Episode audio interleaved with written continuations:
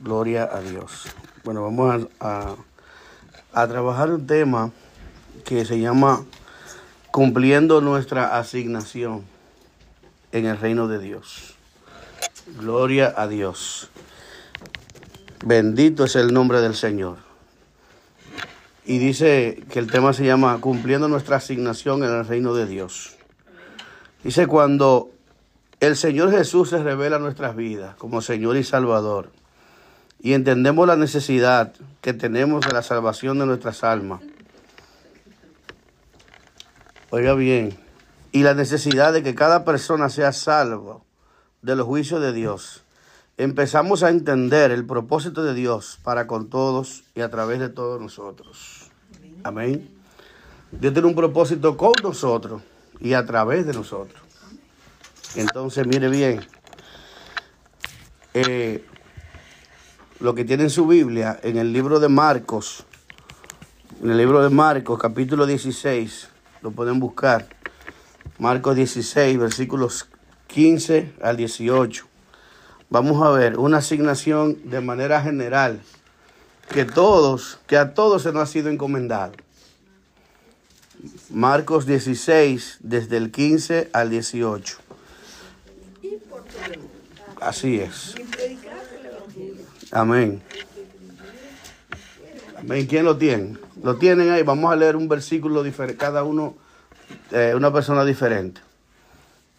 ¿Lo tiene, Paul? Puede leerlo, por favor. Versículo 15 en adelante. Ponlo hasta el 18, léalo. Uh Sí. 16, 15. Ajá, Marcos 16, verso 15 al 18. Y les dijo, y les dijo, Ujú. id por todo el mundo y predicad el evangelio a toda criatura. El que creyere y fuere bautizado será salvo, mas el que no creyere será condenado. Y estas señales seguirán a los que creen. En mi nombre echarán fuera a los demonios, hablarán nuevas lenguas, tomarán en las manos serpientes, y, se- y si bebieren cosa mortífera, no les hará daño.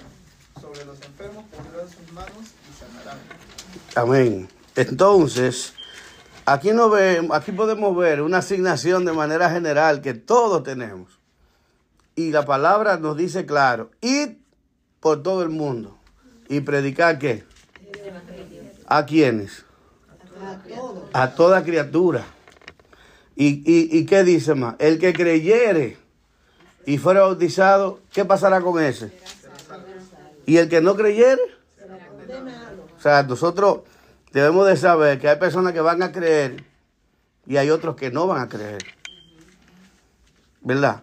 Entonces, dichoso es el que cree. ¿Por qué? Porque el que cree será salvo. El que no cree será condenado. Entonces, nosotros podemos decir que somos entonces bienaventurados porque hemos creído. ¿Verdad? Estamos en el camino del Señor. Entonces, mucha gente que no conoce todavía, que no ha conocido esta palabra que tú y yo conocemos, y por lo tanto no va, no está en un lugar correcto. Entonces, hay otra palabra que vamos a buscar, otra cita bíblica, que está en Mateo, en Mateo capítulo 10. Vamos a buscar. Mateo capítulo 10, desde el versículo 7 al 15. Dice, Ujú. y yendo, y diciendo. Léelo más alto, sí. Y yendo, 17. Ujú. Ah, ok. y yendo, predicar diciendo, el reino de los cielos se ha, acer- se ha acercado. Ujú. Sanad enfermo, limpiar leproso, resucitar muerto, echar fuera los demonios. De gracia recibiste, dad de gracia. Ujú.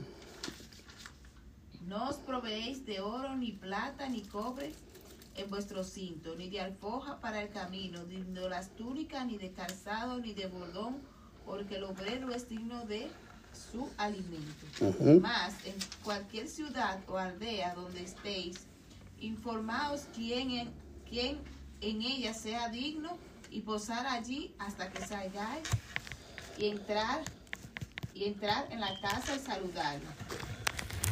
Y si fuere digna, vuestra paz vendrá sobre ella. Mas si no fuere digna, vuestra paz se volverá con vosotros.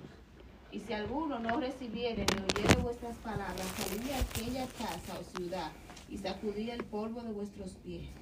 De cierto, de cierto, que el día del juicio será más tolerable que el castigo para la, que para la tierra de Sodoma y Gomorra que para aquella ciudad. Ok, entonces mire bien, otra vez nos dice, y yendo a predicar, ahora nos manda no solamente que prediquemos, sino que hablemos que el reino de Dios se ha acercado. Pero si nos damos cuenta, en la Biblia utiliza una palabra que cuando termina en de, una palabra, id, significa id eh, imperativo, quiere decir un mandato, ¿verdad? Predicar, cuando dice predicar y termina con de, quiere decir que te están mandando, o sea, que es un mandato, un mandamiento. Entonces, si usted lo ve, lo dice, dice, yendo predicar, dice. O sea, es un mandato, pero otra cosa que es un mandato, ya lo que dice, sanad enfermo, limpiad reposo, eh, leproso, resucitar muerto, echa fuera demonios. De gracia recibiste, da de gracia. Entonces está hablando de cómo, esos son mandamientos que Dios nos da. ¿Por qué? Porque cuando nosotros vamos, nos vamos a encontrar con ciertas situaciones, pueda que haya enfermo, y si hay enfermo, entonces el Señor nos manda ¿qué? que oremos por el enfermo. Si hay personas que están en una, en una situación, vamos a decir, de, de, esclavitud espiritual, vamos a decir, eh, endemoniado, ¿verdad? Pues hay que orar por eso también. Y el Señor nos da un mandato, orar, re, eh, sanar enfermos, limpiar leprosos, resucitar muertos, echar fuera demonios. Y está hablando en D al final, con imperativo, como mandato. Entonces, aquí nos vemos, aquí nos damos cuenta que nosotros tenemos una asignación. Diga, yo tengo una asignación. Cada uno de nosotros está llamado a hacer eso de manera general.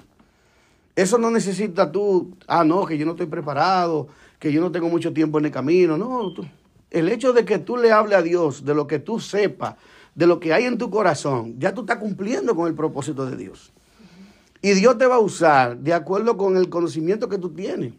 Si tú tienes un 10% de conocimiento, Dios va a usar ese 10%. Si tú tienes un 50%, Dios va a usar ese 50%. Si tú eres un maestro, te va a usar como maestro. Si eres medio, hay entre dos, bueno, te va a usar con lo que tú tienes.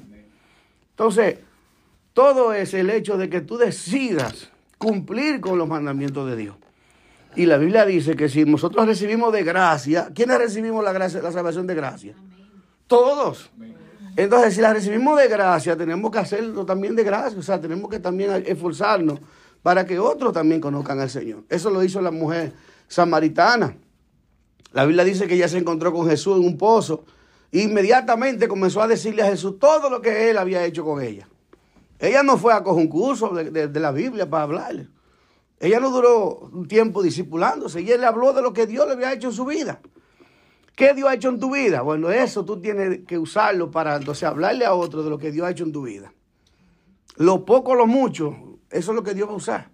Y Dios te va a demandar poco si tú tienes poco. Pero si tienes mucho, te va a demandar mucho. Y hay que tener mucho cuidado con hay personas que tienen poco. Uh -huh. Porque la, a veces las personas que tienen poco se dedican más a orar que a otra cosa. Así es. Y tienen esa unción ahí fresca. No, y que hay que aflojar, hay que, hay que, hay que abrir la boca. Y cuando tú abras la boca, el primero que te va a sorprender, lo que va a salir de tu boca, va a ser tú.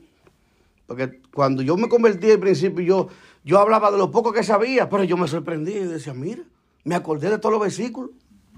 Me salieron en el momento, me fluían. Y eso es porque me atrevía. Entonces nosotros estamos llamados a atrevernos. Nosotros estamos llamados a hacer las cosas en obediencia. Déjame, déjame a predicarle aquí. Tengo amigos, déjame hablarle del Señor aquí, déjame invitar a la iglesia, déjame hacer esto. Tú, tú te vas a sorprender con lo que Dios va a hacer.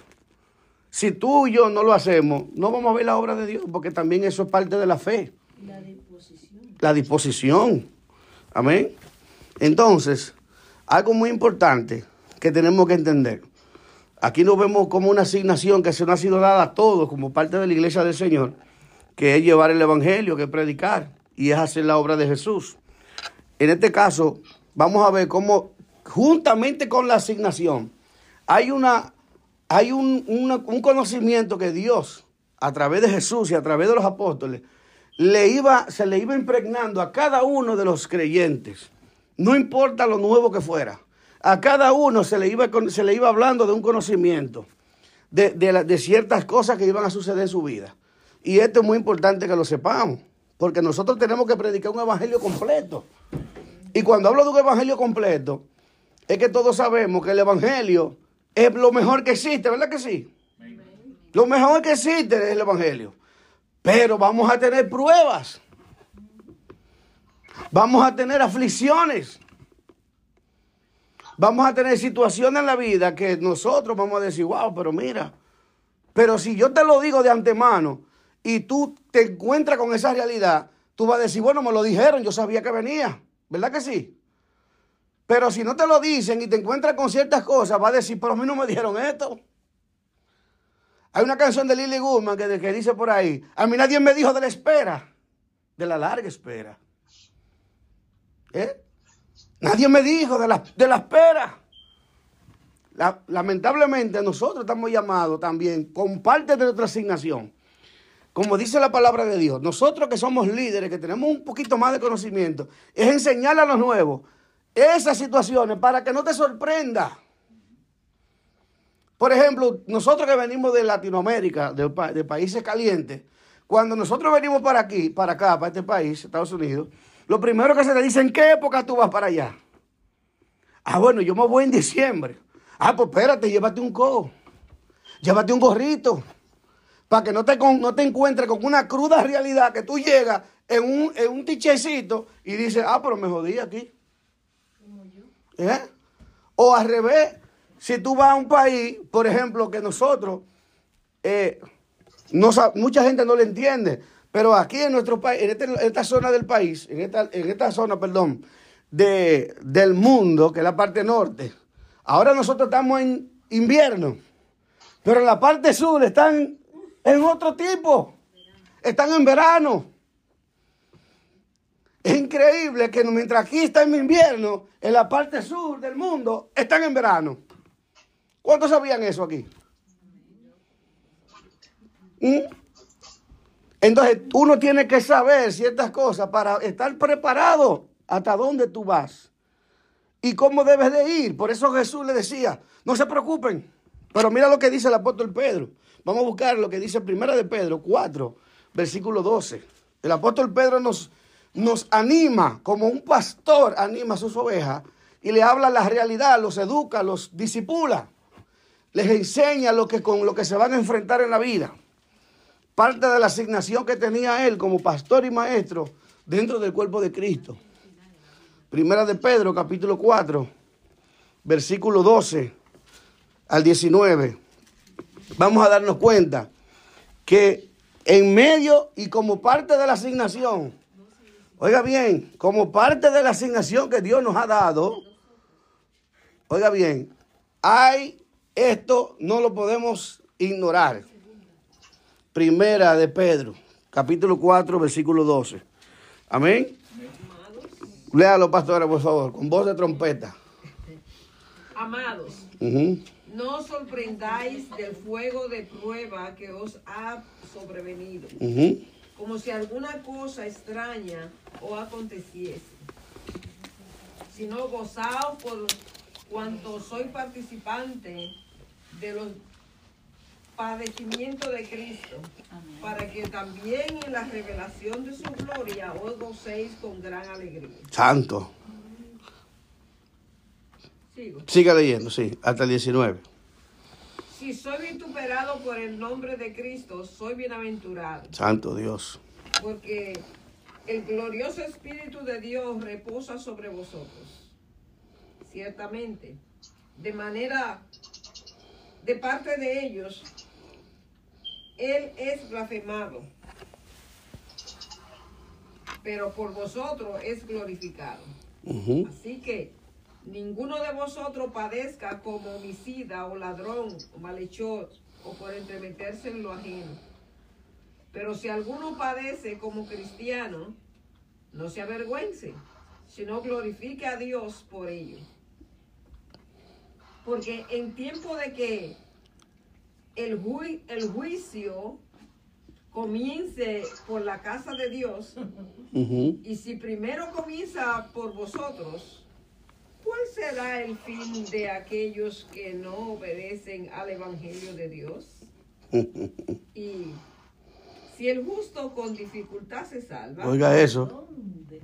¿en ¿En dónde aparecerá el impío y el pecador?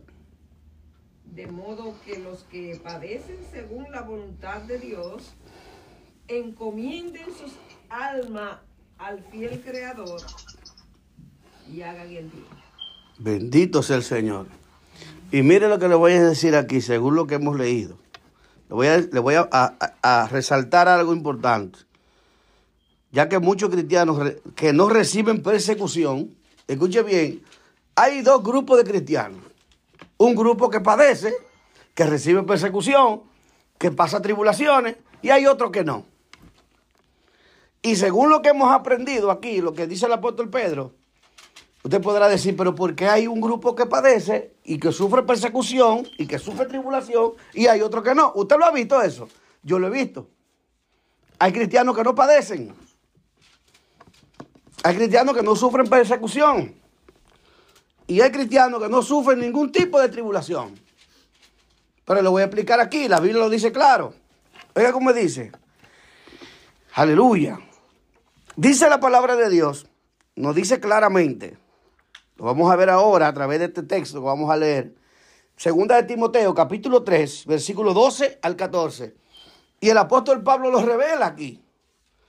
Es un misterio que yo puedo decir, pero ven acá, ¿cómo que hay cristianos que tú ves que no padecen? Usted verá que hay cristianos que no padecen. Se- eh, segunda Timoteo 3, versículo 12 al 14. Y usted va a ver la razón específica por la que el mismo apóstol Pablo enseña, por lo que hay un grupo que padece y hay otro que no padece. Y usted verá. Y anteriormente, según lo que dijo el apóstol Pedro, ¿verdad que sí? ¿Recuerda lo que leímos? Que no nos sorprendamos cuando estamos pasando por tribulaciones. Dicen, no te como si fuera una cosa extraña, como, ay, pero acá, qué raro que un cristiano está haciendo persecución. No, no te sorprenda, dice el apóstol Pedro. Pero vamos a ver por qué el apóstol Pablo aquí nos va a enseñar cuáles padecen y por qué padecen un grupo y por qué otro no. Dice el, el versículo 12 al 14. Oiga lo que quiere, lo voy a leer yo. Y dice, y también todos los que quieran vivir piadosamente en Cristo Jesús, ¿qué dice? Padecerán persecución. Diga lo que, lo que viven piadosamente, eso van a padecer persecución. Ah, pues gózate entonces. Entonces ahí dice, gózate. Porque en el, parte anterior, el apóstol Pedro decía, pero hay otros que padecen no por causa de Cristo, sino por consecuencia de, sus- de sus malas acciones. Hay cristianos, por ejemplo, que hacen cosas, ¿verdad? Que no son de acuerdo a la voluntad de Dios. Vamos por un ejemplo. Le cogen prestado a un hermano, a otro, a otro, a otro, a otro, a otro. Después no le paga a nadie. Se cierran todas las puertas. Y ese empieza a padecer no por causa de Cristo, ¿verdad que no? Sino por consecuencia de su, de su irresponsabilidad. Hay cristianos que son gente irresponsable en los trabajos. Llegan tarde, no van, que yo qué, lo votan, tienen que buscar otro trabajo. En el año se pasan cinco y seis trabajos diferentes. Y ellos están padeciendo, no están padeciendo. Usted está viviendo una consecuencia de que usted es un irresponsable. ¿Entiende?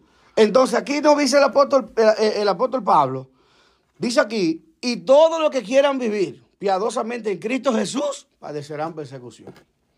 Pero dice, mas los hombres malos y los engañadores irán de mal en peor, engañando y siendo engañados. Pero él le da un ejemplo, él le da un- una exhortación a Timoteo. Pero tú persiste lo que has aprendido y te persuadiste sabiendo de quién has aprendido. Entonces, ¿sabe algo? Yo le voy a dar un pequeño testimonio, brevemente. Yo a veces en mi barrio, yo me la pasaba predicando a la gente, a todo el mundo, yo le predicaba a todo el mundo. A los poteluzas, a todo el mundo. A los tigres, a los, a los serios, a los malos, a los tigres, a todos los formas. Más, tú veías a otros que son cristianos, pero no salen de su casa. No, sal- no, tú no lo ves en ningún sitio predicando. Tú no lo ves en ningún sitio hablando de Dios. Y tú te vas a encontrar el que sale a predicar, el que sale a llevar la palabra, que se confronta con el diablo, porque es una confrontación. Inmediatamente tú sales a predicar, van a, va a haber gente que te va a aceptar y otros que no te van a aceptar. Va a haber gente que te va a criticar por el hecho de que tú le estás predicando. Mira qué, nada más está predicando, tiene unos altos predicando. Eso es padecer por el Evangelio. Hay gente que padece por causa del Evangelio, porque hay gente dice, no, ya vine aquí a predicar. ¿Mm? Más sin embargo, hay otros que nadie, no pueden decir, ahí viene fulano a predicar porque no, no predica. Entonces, cuando tú haces la obra de Dios, es muy posible que tú vas a padecer. Todos los apóstoles padecieron porque por causa de la predicación. Todos padecieron por causa de la predicación. ¿Por qué? Porque el enemigo los confronta, porque es una obra del diablo confrontar a todos los que llevan el evangelio. ¿Entiende? Es parte de la obra del diablo. Si usted vive un, un cristianismo pasivo, donde usted no le habla a otro de Dios, es muy probable que usted no tenga problemas ni en, ningún lugar. Pero si usted le predica el evangelio en el trabajo, aún en los momentos que usted sabe que, que puede hacerlo sabiamente, ¿usted cree que hay gente, que todo el mundo va a estar feliz porque usted predica el evangelio? Va a haber quizás tres o cuatro que no le va a gustar. Puede, haber, puede que hasta jefe suyo sea un impío que no le guste el evangelio. ¿Y eso lo va a hacer padecer, sí o no? Claro que sí. Te va a confrontar directamente. ¿Entiendes? Hay gente que tiene supervisores que oyen el evangelio. Y tú crees que si ellos saben que tú eres cristiano, tú crees que no te van a poder padecer. No, inmediatamente. Pero hay otros que cuando vean eso, que son cristianos, van a decir, espérate, déjame bajar, déjame bajarle dos, déjame bajar perfil, así no padecer. ¿Usted cree que hay gente que no lo hace eso para no padecer? Claro que sí. Porque el hecho de que tú confrontes, hay una lucha, señores. Hay una lucha desde la eternidad, desde que, de- desde que Dios creó todas las cosas, entre bien y el mal. La Biblia dice que la simiente del diablo, la simiente, hay una lucha constante. Así como Jesús, ¿por qué usted cree Jesús es el ser más maravilloso que vino a esta tierra? Y tuvo enemigos por, por rumba. Tuvo enemigos de su propia gente, de su propia raza, de su propio linaje, de su propia familia, de, la misma gente de su alrededor. ¿Por qué? Porque el, el hecho de que tú eres parte de la luz, la Biblia dice que la luz y la tiniebla no pueden vivir juntas. ¿Eh? Y nosotros, dice la Biblia, ustedes son la luz del mundo. Cuando tú vas y le hablas a otro y le hablas del amor de Dios y le hablas de que, de que los ladrones no entran a de los cielos, de que la prostituta no entran a de los cielos, de que los homosexuales no entran a de los cielos, ¿usted cree que el homosexual, 10, o sea, de 10, quizás hay 3 o 4 que te van a decir, es verdad, yo sé que estoy mal, yo necesito a Dios.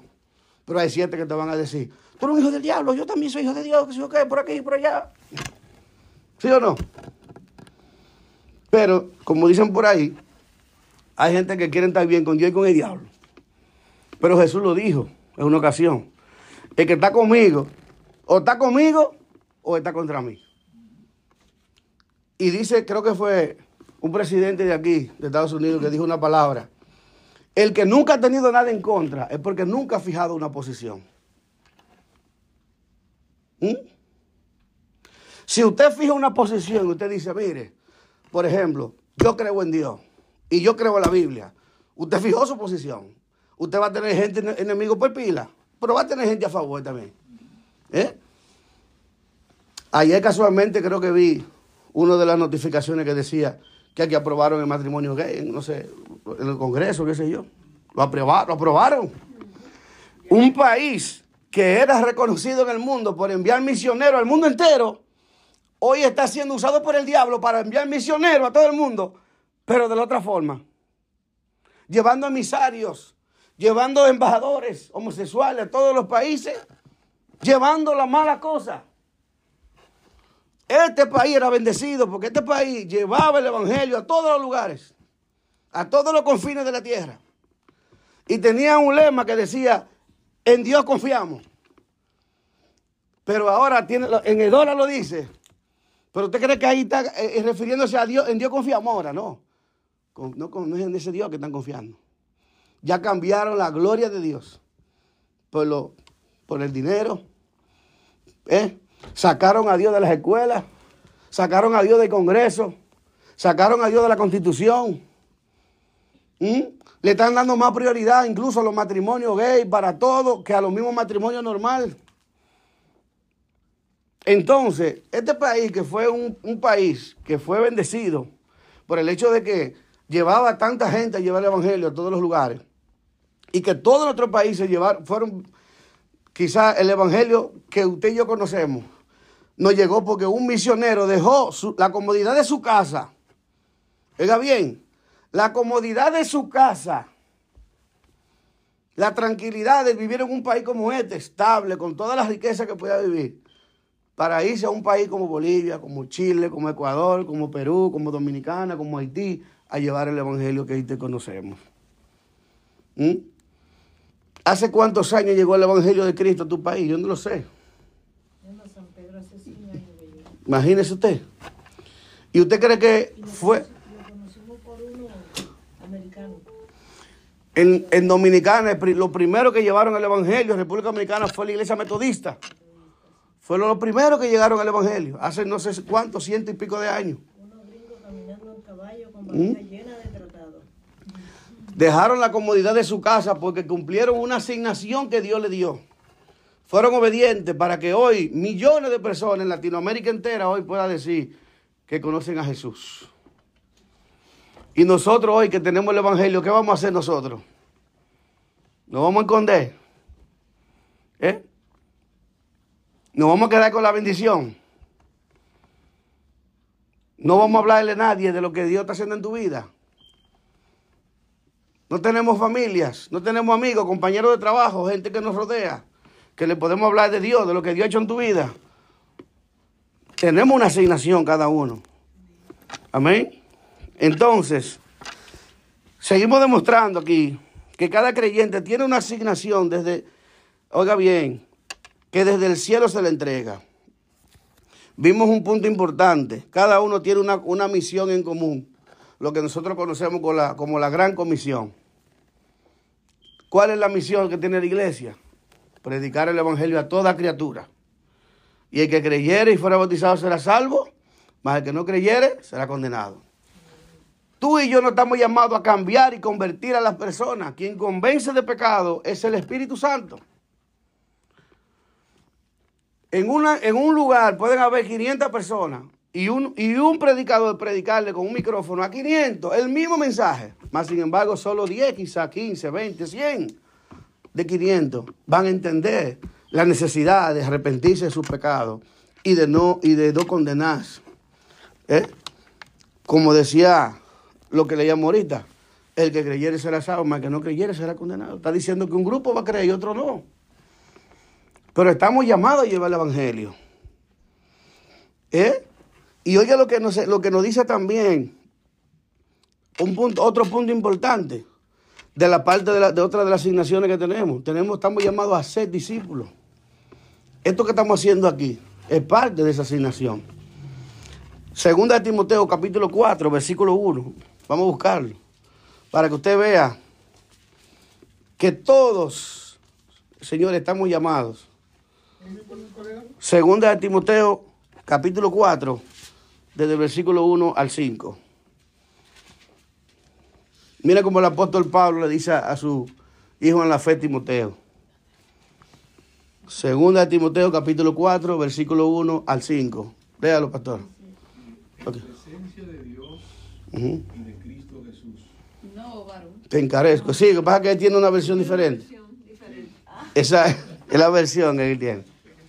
Sí. Excúseme, varón. No, tranquila. No ha pasado nada. Tú también tienes una versión diferente. Sí. Y en un día juzgará a los vivos y a los muertos, cuando venga para establecer su reino. Te pido encarecidamente, predica la palabra de Dios, mantente preparado, sea o no el tiempo oportuno. Corrige, reprende y anima a tu gente con paciencia y buena enseñanza. Hasta el 5. Hasta así. Ujú. Llegará el tiempo en que la gente no escuchará más la sólida y sana enseñanza. Seguirán sus propios deseos y buscarán maestros que les digan lo que sus oídos se mueren por oír. Rechazarán la verdad e irán tras los mitos. Pero tú debes mantener la mente clara en toda situación. No tengas miedo de sufrir por el Señor. Ocúpate en decirles a otros la buena noticia y lleva a cabo todo el ministerio que Dios te dio. Amén. Mire algo que yo estaba analizando y escuchaba un debate son- donde un ateo estaba tratando de, de convencer en el debate de, de que Dios no existe. Estaba tratando de convencer en ese debate de que Dios no existe. Pero que mientras él iba hablando y le iban haciendo preguntas, yo entendí algo. Yo dije, wow, pero usted lo va a entender ahora de eso mismo, de la misma manera. Los ateos, el problema de los ateos no es con Buda, no es con Hare Krishna, no es con el Dalai Lama, no es con el Papa. El problema de los ateos es con Jesucristo, señores. Es con Él el problema. Usted le habla de cualquier Dios y a ellos no les interesa ese, debate, porque ellos, para ellos no les interesa que tú lo menciones. Ahora, cuando tú le menciones el Dios del cielo, el que murió en la cruz, hay problema. Ese es el Dios que hay problema. ¿Y sabe por qué? Porque la Biblia habla claro de que ese supuesto eh, espíritu de ateísmo no es ateísmo de verdad, es un anticristo lo que hay. Eso no es ateísmo, porque el ateo no es que no, es que no cree en ningún Dios. Pero ellos no tienen problema con ningún Dios. El problema es con los cristianos. El problema es con el Dios de la Biblia. Incluso algunos dicen que Jesucristo no existió. Tú lo viste. Yo no lo vi, pero tú viste a Colón. Tú viste a Colón. Porque Colón vivió en el 1400 y pico. Yo no he visto a Colón. Pancho Villa existió.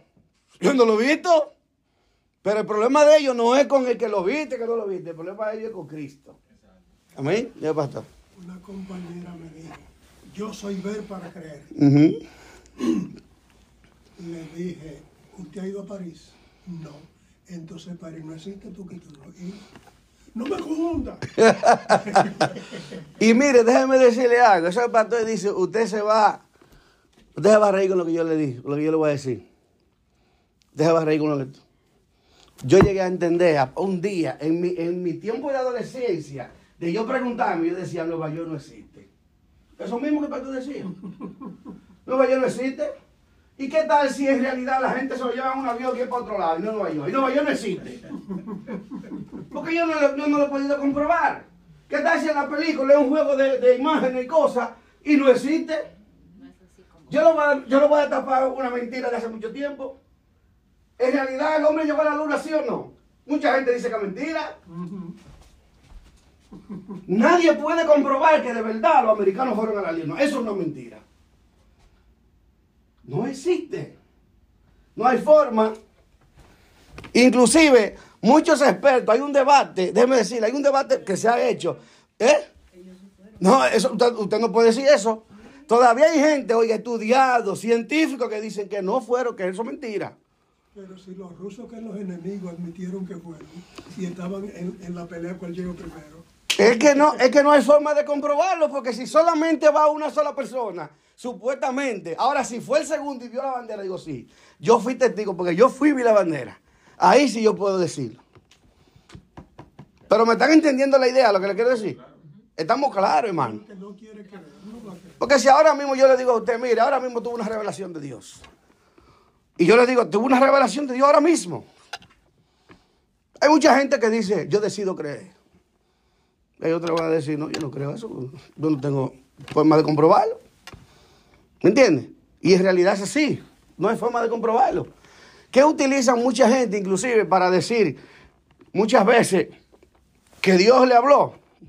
Porque con la Biblia no lo puede comprobar y dice, no, eso no está en la Biblia, pero que Dios lo reveló a mí. Entonces, hay mucha gente que con eso dice, no, no, yo lo creo, porque él no habla mentira. Y si usted se pone a dar todas las versiones que la gente dice que yo tuve una revelación así y que Dios me habló así, y el otro vino y también tuvo otra revelación y fue lo contrario a lo que aquel dijo, y otro también tuvo otra revelación y fue lo contrario a lo que los otros dos dijeron. Entonces, pastor, ¿cuál fue la verdad? Bueno, yo diría, hermano, que cuando uno va al, lugar Ujú. eh, y uno estudia y llega a ese lugar donde ya usted sabe lo que, lo que está ahí, Ujú. Usted llegó a ese lugar, es como una afirmación Exacto. de lo que Una confirmación. confirmación. Porque a mí me pasó allí en Israel. Cuando nos montamos en el barco en el mar de Galilea, que nos enseñaron por dónde Pedro caminó, yo dije, ¡guau! Dios mío, yo, yo como que me quedé así como, Sí, yo. Ajá. Cuando nos paramos a donde Josué, que se sintió el poder del Espíritu Santo en esa guagua, una cosa, y nos, enseñaron y nos dijeron, mira, ahí, nos enseñaron la, la muralla que quedan, la, que quedaron, nada más quedan esas, para testimonio. Mira, allí se un derramamiento en, en aquella guagua del poder del Espíritu Santo y comenzaron a hablar en lengua y a, y a danzar y a glorificar a Dios. Entonces yo dije, wow, yo estudié esta historia y ahora la estoy viendo. O sea, es una confirmación. Una confirmación. Pero esa confirmación me, me llenó a mí. ¿Entiendes? Yo saber que estoy caminando por donde Jesús. Bueno, yo me acosté en la tumba de Jesús para comprobar. Me pararon, pero yo me acosté. Aquí fue que se acostó el maestro. Y yo me tiré ahí en la tumba. ¡guau! Y se tiró ahí. Sí, Y si hubiera tenido el, el- el- el manto de tu ropa. Seguro que sí. Oh. Oh. Perdón. Es que la fe es un don. Ahora, ¿de qué grado lo tiene cada uno? Porque cuando fuimos al aposento alto, dijo el guía, un abogado uruguayo, dice, esténse quietos para que escuchen la rúa. a la rúa sí. Rúa es el espíritu. El espíritu. hebreo. Esténse tranquilos, quédense quietos. Y entonces a poco rato dijo, se siente, se siente, ahí viene, ahí viene. Es el que nos está guiando. Y a los pocos ratos, mi hermano, estaba la gente hablando en lengua. Bueno, yo recuerdo que ella se, abra- presencia. se abrazó con una africana. Digo, espérate, una americana y una africana abrazada, brincando y danzando y hablando en lengua. Bien. Digo, bueno, No, que esto es delicioso ver cómo Dios repite y confirma. Aquí lo hice hace dos mil años y yo como soy el mismo ayer y por los siglos lo sigo haciendo. Amén, En la amén. cueva cuando se, se- Elías se cumplió en la cueva, en la cueva. Ahí fue. Espérense, que la hermana va a es el testimonio que da. Se- Seguimos como dice la canción. Bendito es el Señor. Entonces, hermano, mire, eh, vamos, eh, vamos a escuchar esto. Dice, cada uno recibe o llega a comprender a causa de la comunión que desarrolla en Dios, que la causa de su asignación es el conocimiento más elevado al cual todos tienen, al que no todos tienen acceso. Escuche bien ya que muchos no llegan a comprender, como decía Pablo, hay una parte que la palabra de Dios dice, y lo vamos a ver aquí en Efesios 3, vamos a buscarlo. Efesios capítulo 3, versículo eh, 14. Bendito sea el Señor, hasta el 19. Vamos a ver esto, porque hay unas dimensiones de conocimiento de Dios, que, te- que no, todo, no todo lo vamos a, o sea, lo comprendemos, pero uno va creciendo en el conocimiento, como dice la Biblia. Y oye lo que dice el apóstol Pablo aquí, lo vamos a leer. Efesios 3, desde el 14 al 19. Que a todo el mundo el Señor no. No, y, Pedro, Pedro, Pedro dijo, oye, hay cosas que Pedro, hay cosas que Pablo escribe que son difíciles de entender. Claro. Y hay gente así. Claro que sí. Dios le da su cosa. amén. Entonces, escuche bien, dice, eh, esta, es una versión diferente. Esta es la Biblia, Efesios. Efesios 3, versículo 14. Esta es otra versión diferente. Oiga lo que dice. Por todo, por todo lo cual me pongo de rodillas ante el Padre, origen de toda paternidad, tanto en el cielo como en la tierra, y le pido que, conforme a las riquezas de su gloria, escuche, su espíritu nos llene de fuerza y energía hasta lo más íntimo del ser, que Cristo habite por medio de la fe es el, en el centro de la vida de ustedes y que el amor les sirva de conocimiento y de raíz. Y escucha lo que dice, serán así capaces de comprender o de entender, en unión con todos los creyentes, cuán largo, ancho, cuán alto y profundo es el amor de Cristo. Un amor que desborda toda ciencia humana y los colma de la plenitud misma de Dios. Miren cuántas dimensiones del amor de Dios hay. Cuatro dimensiones del amor de Dios. ¿Eh? Dice largo, ancho, alto y profundo. Ahí están las cuatro dimensiones del conocimiento y de la del conocimiento de Dios y de la conciencia humana. La iglesia necesita saber esto. Y escuche esto, lo que le voy a decir. Hay una palabra que está en hebrea, en hebreo, que se llama Shema. Escucha. Escuche bien. El Shema es el título de una oración que los judíos recitan dos veces al día, cada mañana y cada tarde. Esta oración, bendito sea el Señor, a menudo considerada la oración más importante en el judaísmo, se toma de las escrituras y se compone de Deuteronomio 6, del 4 al 9, Deuteronomio 11, del 13 al 21 y de números 15, del, del 31 al 41. Estas recitaciones de las escrituras están destinadas a expresar un compromiso de lealtad para mantener el pacto con Dios al amarlo completamente, obedecerlo, sus caminos, y enseñar a los niños a hacer lo mismo. Escuche esto, ahora vamos ahí para explicarle más adelante. La oración se llama Shema porque Shema es la primera palabra de la oración en hebreo. Shema significa simplemente escuchar. Pero escuche bien. Como cuando los oídos que perciben el sonido y el cerebro procesa la información. Más bien, escuche esto. Shema significa escuchar, prestar atención y responder. Oiga lo que significa Shema. Escuchar, prestar atención y responder con acción a lo que se ha escuchado. O sea, en un, en un, en un lenguaje más llano, obedecer. Porque cuando hay gente que oye y no obedece. Entonces tú, por ejemplo, le dices, fulana, eh, un vaso de agua allá atrás. Ah, sí, está bien, voy ahora. Pasa una hora y no trae. Ella escuchó. No yo. Porque esa, esa palabra, Shema, va acompañada de oír con el propósito de hacer, de accionar de acuerdo a lo que me está diciendo. ¿Por qué? Y entonces, mire cuál es el misterio de esto. Esto parece cualquier cosa simple, pero esto tiene un misterio. Hay gente que oye, pero no entiende. Porque tiene que ver, todo va a depender de la relación que tiene la persona con el Espíritu Santo. Solo la persona que tiene una relación profunda con el Espíritu Santo puede shemar la palabra de Dios. La palabra oír en hebreo significa obedecerla. Y no todo el que la oye la obedece. Entonces, los que la obedecen son los que la oyen en realidad. Entonces, mira lo que dice. Por eso que cuando dice, cuando escucha hoy mi voz, no endurezca tu corazón. O sea, tú puedes oír y, tú puedes oír y no obedecer, entonces no oíste. ¿Eh? Por ejemplo, para que podamos entender, para que podamos entender esto.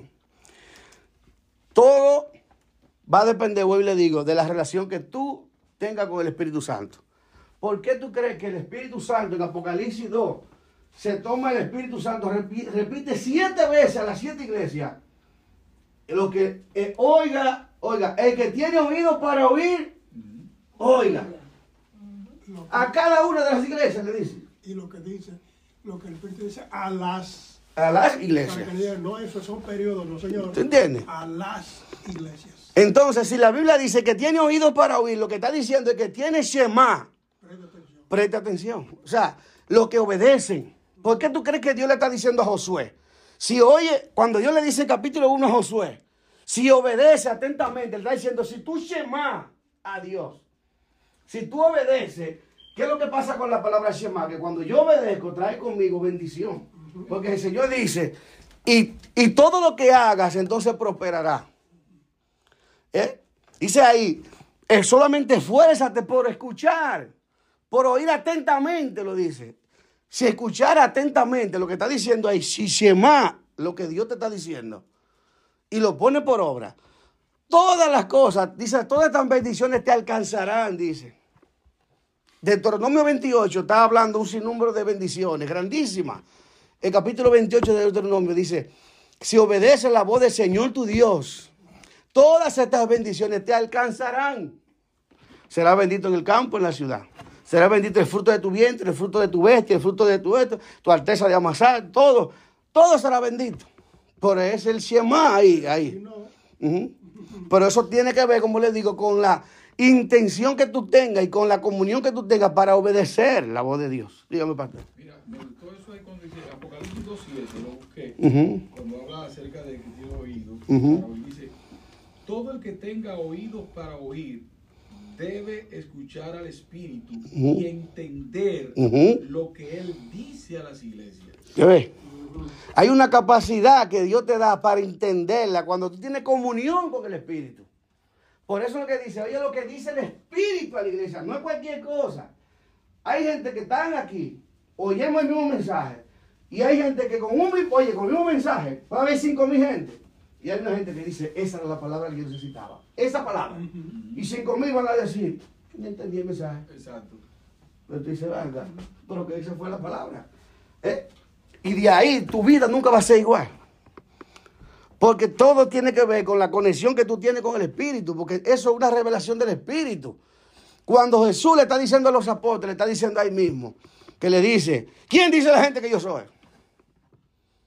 Llegó un momento que estaban toditos en silencio, tenían quizás miedo de decir, porque decían, bueno, uno dice que tú eres Elías, otro que tú eres que yo qué. Y cuando Jesús le dijo, que Pedro le dijo, tú eres el Hijo de ¿Y Dios. viviente". vosotros quién decís que Y vosotros qué dice, y Pedro dice, tú eres el Cristo, el Dios viviente. ¿Qué fue lo que él dijo? Eso fue el Espíritu que te lo dijo. O sea, eso vino algo, eso no fue algo natural. Bienaventurado eres. Eso no fue algo natural. Él, eso fue, Pedro en, un, en un momento de su vida, de su comunión, él recibió ese entendimiento. ¿Tú me entiendes? Por eso que hay gente que tú dices, va, que ¿cómo que esta gente obra por fe? Y otros no. Porque ese tiene una- un entendimiento más elevado de lo que Dios le ha dado a esa persona. Por eso hablamos de, de- de- por eso Pablo dice, por esta causa doblo mis rodillas para que sean fortalecidos con poder en su hombre interior, por su espíritu, y para que les sea revelado Cristo, su anchura, la longitud, la profundidad, de las cuatro dimensiones está hablando. Hay gente que solamente tiene un conocimiento en una dimensión, que solamente pueden ver así, de manera lineal lo que está viviendo. Y por eso entienden todo literal. Dicen, no entiendo nada. Yo estoy entendiendo como que sí, que tengo que amar a mi prójimo, que yo qué. Pero no entienden más allá lo que es eso. Hay una palabra profunda que es de fe, que tiene, que no es al alma que Dios le está hablando. Le habla al espíritu del hombre. Que está conectado con Dios. ¿Entiendes? La palabra de Dios predicada por una gente que no tiene el espíritu es una psicología lo que te están dando. Y predicar en el alma fácilmente lo que te va a ministrar es el alma. No hay sanidad, no hay liberación, no hay, no hay restauración, no hay salvación, no hay nada. ¿Mm? ¿Y cuál es una de las cosas que yo he estado entendiendo que nosotros como cristianos hemos, perdido? Que de- desde que yo estudiaba en la universidad, yo recuerdo un sinnúmero de pastores estudiando psicología. Cuando lo que el Señor quiere es que tú tengas una comunión con el Espíritu y tú te prepares en, lo- en la asignación que Dios te ha dado. La Biblia dice que es una palabra, es una espada de dos filos. Y oye lo que te dice esta, esta palabra. Que penetra hasta partir y dividir lo que es el alma y el espíritu. Y, el- y los tuétanos. Y discierne los pensamientos y las intenciones del corazón. Hay un poder. Es que la palabra de Dios, oiga, la palabra de Dios tiene poder para, para hacer una separación entre lo que es el alma y el espíritu. Cuando tú tienes una comunión con Dios, cuando tú comienzas a tener una comunión con Dios, tú comienzas a tener una relación almática con Dios. Porque tú no conoces a Dios. Tú no has tenido una experiencia con Dios. Pero cuando tú tienes un tiempo de, de profundidad con el Espíritu y de búsqueda de hambre de Dios, entonces Dios se te va a revelar a Dios, a tu vida. Y cuando tu espíritu se conecta con Cristo, entonces ahí es que tú dices, yo conozco a Dios ya. Por eso era que Job decía, de oídas te había oído. ¿Tú crees que Job no tenía comunión con Dios? Sí. Tenía una comunión y una relación profunda con Dios. Pero él tenía una relación almática con Dios. Hasta que el espíritu pudo, pudo hacer una diferencia entre lo que es el alma y el espíritu de él. Y entonces su espíritu pudo entender. Por eso dice, de, de oídas te había oído, porque él no se más todavía. Más ahora, Mas ahora, yo ha sido, ahora tú te me has revelado. Ahora yo entiendo lo que no entendía. Dice, mas ahora mis ojos te ven. Por eso dice Dios, mira lo que dice, mira cómo se conecta la palabra de Dios. De oídas te había oído. El que tiene oído para oír. Porque hay gente que oye, pero no oye. Oye, pero no escucha. Exacto. No entiende. No discierne. No discierne. ¿Entiende? No tiene una capacidad de decir, oh, pero yo te, yo te entendiendo lo que está diciendo ahí. ¿Tú entiendes? Y Dios, cuando tú tienes una comunión así con el Espíritu, Dios te habla hasta, hasta, hasta a través de un motor. Tú estás así, uno "Oh, ay, pero mira. Ese muchachito dijo una palabra, pues eso fue, eso fue Dios. Él no se dio cuenta que fue Dios que lo usó. Él no se dio cuenta que esa palabra que me dijo fue Dios que lo usó. Porque hay que tener una comunión profunda con el Espíritu. Dime, padre. Que solamente Dios revela al ser humano de espíritu a espíritu. Yo estaba en Lincoln Tass y hablo con una señora, y yo soy psicóloga. Ujú. Le pregunto qué tiene en la mano, mi documento. Toque, sé que usted tocó mi cuerpo. Entonces usted tiene también un alma y un espíritu. Ujú. Y usted dice mi documento, mi cuerpo, mi alma, mi espíritu. ¿Quién es que está hablando? Eso sí me dijo, "Mm", me ha hecho pensar, Claro. porque no es por- yo. ¿Y quién es el yo? Porque ni es su espíritu, ni su alma, ni su cuerpo. Amén. Entonces digo, ¿sabe lo que pasa? Que la Biblia dice que la vida real de ese humano está escondida con Cristo en Dios. Mira, mira, mira lo que es lo que es lo que es lo que es el Señor. Cuando Dios le está hablando a Israel, lo primero que le habla, el primer mandamiento que le da es Shema Israel. Ama al Señor tu Dios. No dice con nada más con el alma. No dice nada más con tus sentimientos, ni con tus emociones. Con toda tu alma, con toda tu fuerza, con todo tu corazón. ¿eh? Y con toda tu mente. Ahí le está hablando diferentes dimensiones del, del amor de Dios. Y lo identifica primero. ¿Eh? Shema Israel. Shema. Adonai Ehad. Ujú. Adonai Ahed. Ujú. Dice el Señor es uno y único. Así es, Como lo dice Adonai es en plural. claro. Señores. Así es. ¿Cómo es? Porque Dios es en tres. Entonces, miren lo importante de esto, hermano. Dice también, dice, ama al Señor tu Dios con todo tu corazón, con toda tu alma y con toda tu fuerza. Grábate en el corazón estas palabras que hoy te mando. Incúlcaselas continuamente a tus hijos. Háblales de ellas cuando estés en las casas, cuando vayas por el camino, cuando te acuestes y cuando te levantes. Cuatro veces. ¿Mm? Átalas a tus manos como un signo, llévalas en tu frente, como una marca, las escríbelas en tu casa y en los postes de tus ciudades. ¿Mm? Entonces Jesús reveló, cuando uno oye Shema, por ejemplo, el versículo Mateo 6:33, ustedes, antes que nada, dice, busquen el reino de Dios y su justicia. Dice, y todo lo justo y todo lo bueno que hay en él, Dios les dará además de estas cosas. ¿Cuáles? Las que mencioné anterior. Dice, ¿por qué se afanan por qué comer, qué vestir, qué esto, qué aquello? Y le dice, busquen el reino de Dios, obedezcan a Dios, sírvanle a Dios y todas esas demás cosas. Todo, o oye lo que dice aquí, oye, oye, busquen el reino de Dios y todo lo justo y lo bueno que hay en él. Y Dios le dará además todas estas cosas, las que nosotros necesitamos para el cuerpo. Pero el Señor no te dice, esfuérzate por lo del cuerpo, el Señor te dice, esfuérzate por lo del espíritu. Porque todo lo demás va a venir como resultado de, la, de tu obediencia a la palabra de Dios. Amén. Entonces, también dice, veamos también cuáles cosas vendrán como consecuencia de obedecer a Dios. Oír con Shema no es lo mismo que oír solo para percibir el sonido el procesar, e- y procesar la información y comprenderla con el principal objetivo de obedecer. Es otra cosa aún más elevada. Oiga, en Mateo 6, bueno, ahí lo, ahí lo mencioné, no, no quiero leerlo completo, pero ahí lo hablaba de las de esas cosas de la, de la, de la, de la naturaleza del hombre, de la necesidad de comer, de ropa, de vestido, de vivienda. El Señor dice, yo me voy a ocupar de eso. Desde el Mateo 6, de 25 al 34, dice ahí. Dice, no te, no te, no te, no te enfoques en qué vas a comer, qué beberás o qué vestiremos. Porque estas son las cosas que, dice, oiga, lo que dice aquí. Esas son las cosas que preocupan a los paganos. Pero el Padre Celestial ya sabe que las necesitan. Ustedes ante nada busquen el reino de Dios y todo lo justo que hay en él. Y Dios les dará todas estas cosas. No se inquieten por el día de mañana ni por el día, porque el día de mañana traerá sus inquietudes. Cada día tiene bastante con sus propios problemas. Entonces, vamos ya aterrizando. Dice, tenemos una, una asignación cuadridimensional con Dios. Nuestro compromiso de alabar a Dios por medio de los frutos expresados a través de las obras. que se convierten en adoración a Dios. Y nuestro comportamiento en la sociedad con el prójimo, con los hermanos y con la obra de Dios. Punto uno.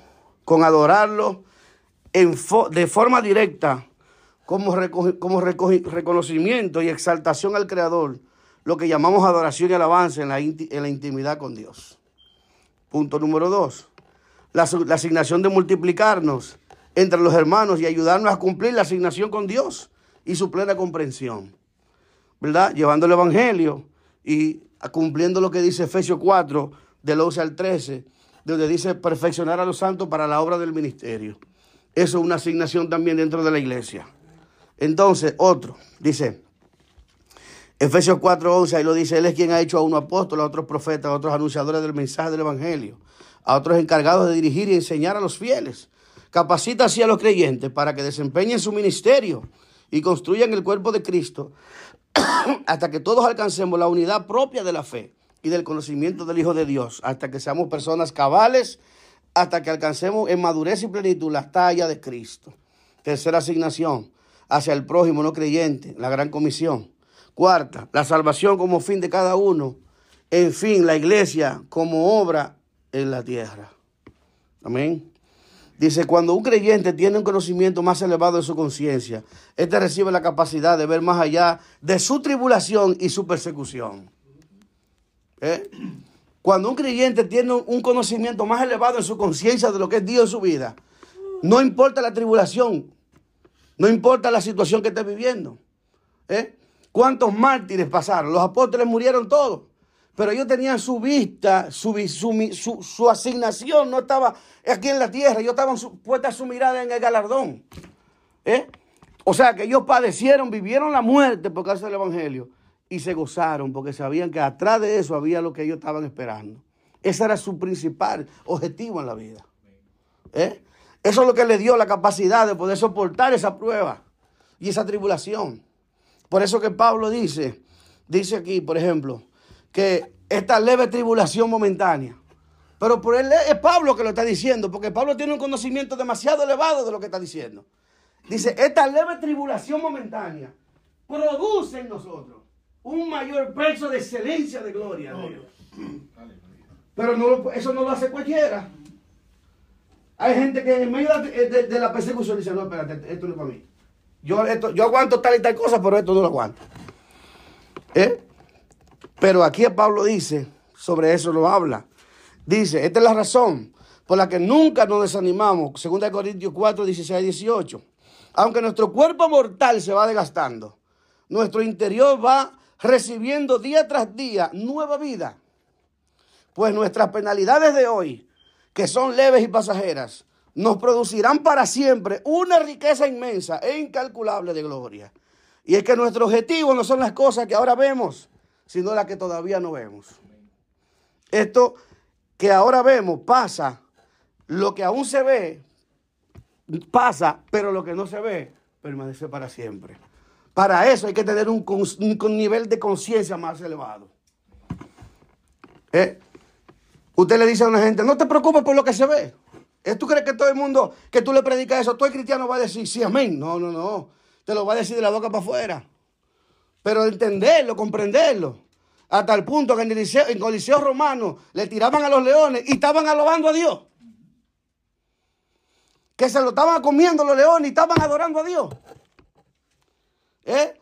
Que Pedro lo crucificaron de boca abajo y yo sé que estaba alabando a Dios. Aleluya. Porque Pablo lo demostró y, y sí, las que estaban ahí encarcelados en un cepo, lo último, y estaban alabando a Dios. ¿Mm? Mas sin embargo, a veces tú y yo estamos pasando por cosas leves y estamos derrotados. Triste y abatido. Entonces, esa es una evidencia de que todavía tú necesitas más de ese conocimiento. ¿Mm? Entonces, seguimos. Dice, tienen su mirada en la eternidad, no en el plano terrenal, que solo, puede solo se puede percibir en la primera dimensión. Solo se enfoca lo momentáneo, lo terrenal, lo humano y lo carnal. Hay cristianos que cuando empiezan a tener las primeras pruebas, no tienen, no tienen para comer, no tienen esto, y una vez dicen, ya no voy más.